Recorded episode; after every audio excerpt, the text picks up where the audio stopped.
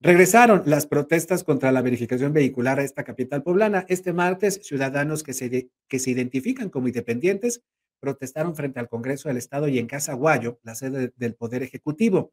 A pesar de la prórroga de seis meses y la anulación de multas y sanciones anunciadas por el gobernador Sergio Salomón Céspedes, los manifestantes rechazan de manera tajante el programa de verificación, especialmente el llamado pase turístico para vehículos provenientes de otras entidades federativas. Aquí lo dicho por Ángel Morales, quien encabezó esta manifestación, y afirmó que aquí en Puebla la verificación vehicular cuesta casi 700 pesos, cuando en otras ciudades del país el costo es menor a los 100 pesos.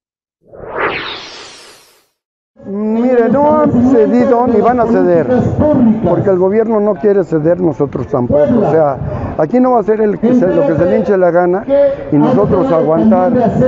Tenemos problemas como pandemia, como desempleo, comercios que tuvieron que cerrar.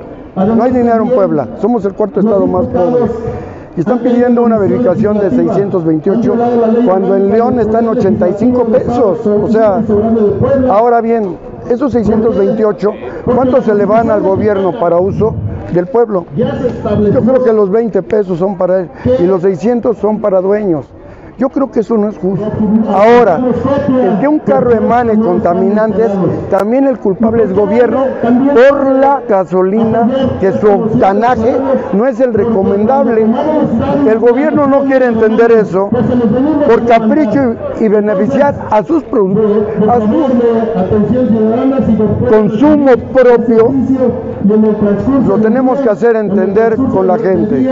Nosotros no iremos a parar hasta que el pueblo, no una agrupación, hasta que el pueblo salga beneficiado. ¿Y cómo? Quitando la verificación.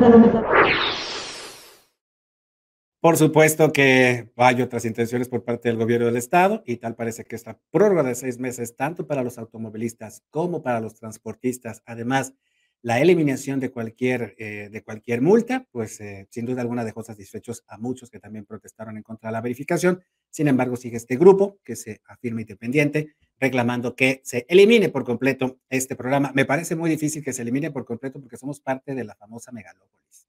Estamos en la zona más contaminada del país. Así que el aire también necesitamos cuidarlo.